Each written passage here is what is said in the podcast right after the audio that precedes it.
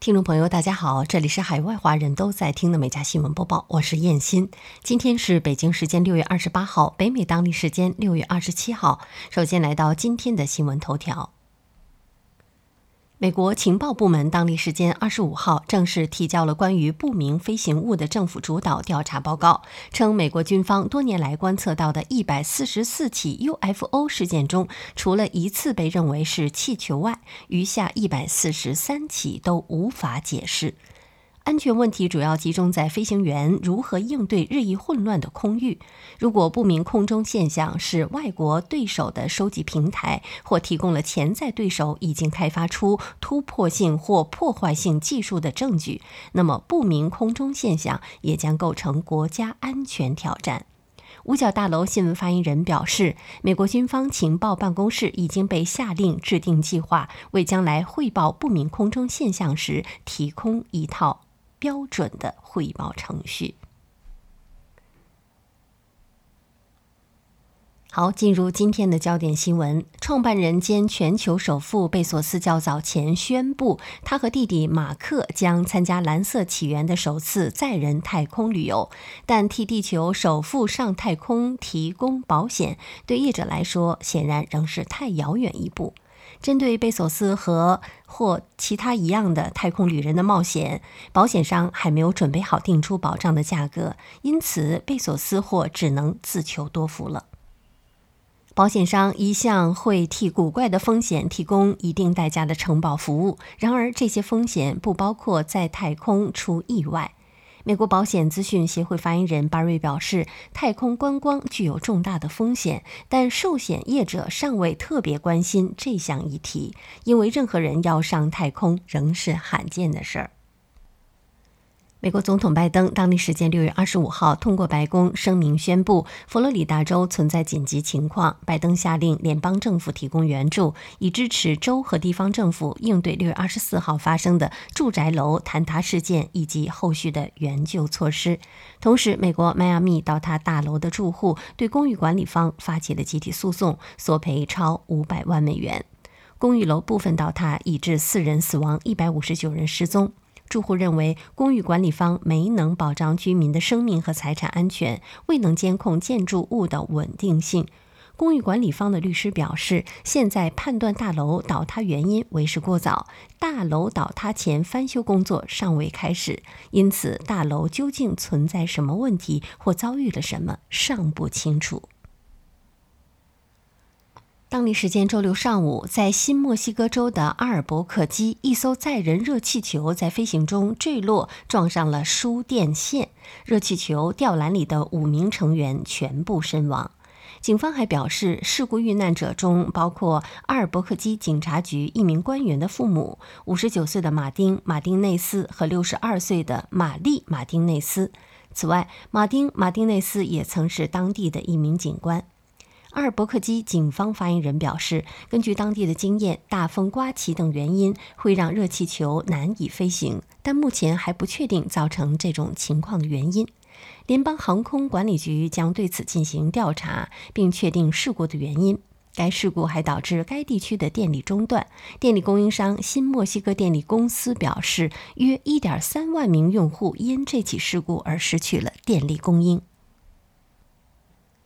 当地时间六月二十六号，哥伦比亚国防部长莫拉诺表示，该国政府悬赏三十亿哥伦比亚比索捉拿开枪袭击该国总统乘坐的直升机的凶手，鼓励广大群众提供有效信息。哥伦比亚总统府于当地时间二十六号通报，当天哥总统杜克乘坐的直升机在飞越北桑塔德。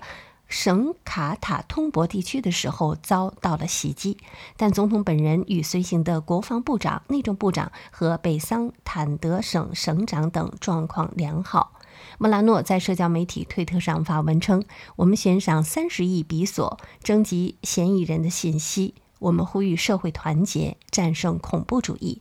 莫拉诺还表示，现场还找到了两支 AK-47 的步枪。特斯拉首席执行官埃隆·马斯克近日表示，他现在住在德克萨斯州星际基地的一栋价值五万美元的房子里。从曝光的图片来看，他似乎确实生活在一个只有四百平方英尺的预制的住宅中，过着简朴的生活。据介绍，这是一处由初创公司 Boxby 研发的可折叠的预制房屋，名为 c a s i d e r。Boxby Cedar 也很耐用，由混凝土的面板和钢材制成。它的安装速度很快，运输也很方便。房子足够轻，可以用 Model X 这样的电动汽车拉动。当地时间六月二十五号，美国总统拜登就弗洛伊德案涉事警察量刑结果回应称，自己此前没有听到任何有关这则新闻的消息，也并不清楚所有的量刑指导原则，但判决结果似乎是适当的。该案主审法官彼得·卡希尔当日宣布了量刑的结果：肖万因二级谋杀、三级谋杀和二级过失杀人罪名而被判二十二年零六个月的刑期。法官表示，这个判决不是基于情感或同情，但与此同时，我想承认所有家庭都感受到了深深的、巨大的痛苦，特别是弗洛伊德一家。但弗洛伊德的家人仍对判决结果感到失望，他们认为这一判决没有达到检方二月提出的三十年刑期。倘若四十五岁的肖万在狱中表现良好，在服完三分之二的刑期，也就是约十五年后，就能够获得假释。美国宇航局的 Ingenuity 火星的直升机取得了令人印象深刻的成功。随着 Ingenuity 直升机的试飞成功，并且任务持续的进行，美国宇航局的工程师近日表示，已经在研究更大或者是更有能力的旋翼飞机的概念，可用于未来的任务。它将会是一个六旋翼的直升机，重约三十公斤，可以携带多达五公斤的科学荷载，每次任务的飞行距离可达十公里。目前，美国宇航局正在研究科学应用，以及通过在任务中增加航空层面来实现什么类型的科学研究。美国宇航局说，拥有飞行能力将使它能够检查天体生物学兴趣的特殊区域，而不会有污染的风险。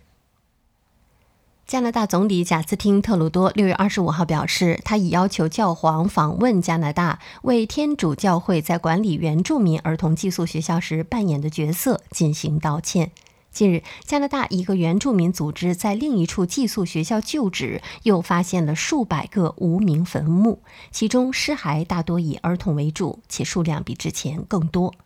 特鲁多补充说：“我从全国各地的许多天主教徒那里直接听到，他们希望看到教会在这方面发挥积极作用。”据报道，为强化同化原住民儿童，1831年到1996年，约有15万名的原住民儿童被从他们原来的家庭转送到基督教寄宿学校。这些学校大多是代表加拿大联邦政府运行的天主教学校。美国驻伊拉克特种部队的语言专家玛利亚姆·塔哈·汤普森日前因一起罕见的间谍案被判处二十三年监禁。检察官指控称，他将线人的姓名和其他机密信息交给了一名与真主党有联系的黎巴嫩男子，传递给了一个他爱上的男人，认为此举会帮助黎巴嫩真主党。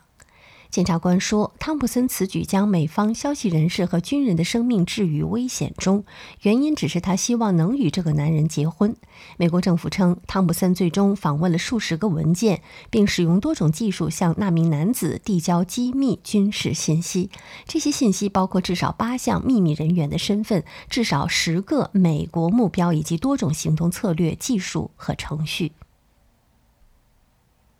加拿大移民部近日举行了一次快速通道移民抽签，共有六千名候选人被邀请通过加拿大经验类申请永久居留权。由于加拿大移民、难民和公民部正在寻找更多合适的加拿大候选人来支持其今年四十万一千名新移民的目标，因此对 CEC 的抽签中该类别的综合排名系统的分数要求持续下降。据介绍，综合排名系统的分数要求是三百五十七，这是迄今对 CEC 的分数要求中的第二历史最低水平。在今年二月十三号具有历史意义的抽签中，最低为七十五，有两万七千三百三十二名 CEC 候选人被邀请申请永久居留权。目前，IRCC 尚未说明何时会举行下一次全面的快速通道移民抽签。美国一名少女因在社交网站发送带脏话的讯息而被学校惩处，事件闹上了法院。近日，最高法院裁定她的行为受言论自由规范保障。由于涉及网络时代的言论自由，此案备受关注。最高法院九名大法官中，除了一人之外，均认为校方没有理由惩处她。宾夕法尼亚州马哈诺伊镇中学学生利维在校外。用社交软件上传了他比中指和一连串带脏话的讯息，因此被罚一年，不得参加啦啦队的活动。利维被惩处后，他的父母依据美国宪法所保障的言论自由提出了质疑。法院指出，在此案中，学校教导礼仪的重要性不足以凌驾自由言论利益。裁定还提到，公立学校是民主的摇篮，必须鼓励意见交流，包括不受欢迎的意见。允许外带鸡尾酒是美国针对新冠疫情的措施之一。如今，多数州选择允许这种做法继续下去。例如，佐治亚州和德克萨斯州在今年春天将外卖鸡尾酒永久化；科罗拉多州已将其延长至2025年；马萨诸塞州和弗吉尼亚州等其他州也将该措施延长到了2022年。但也有一些州有不同的选择。纽约州酒类管理局表示，该州立法机构未能将餐厅提供外带酒类永久的编入法典。从业人员表示，这项措施是该行业的生命，在疫情期间如此，现在仍是如此。越南有一位名叫胡凡朗的人猿泰山。一九七二年，由于妻子的孩子在越南战争中死于美国空袭，他的父亲胡凡坦带着他们开始了原始人的生活。这一躲就是四十一年。在这期间，三父子以土地为生，用水果、蜂蜜、老鼠、蛇、蜥蜴、猴子和青蛙果腹。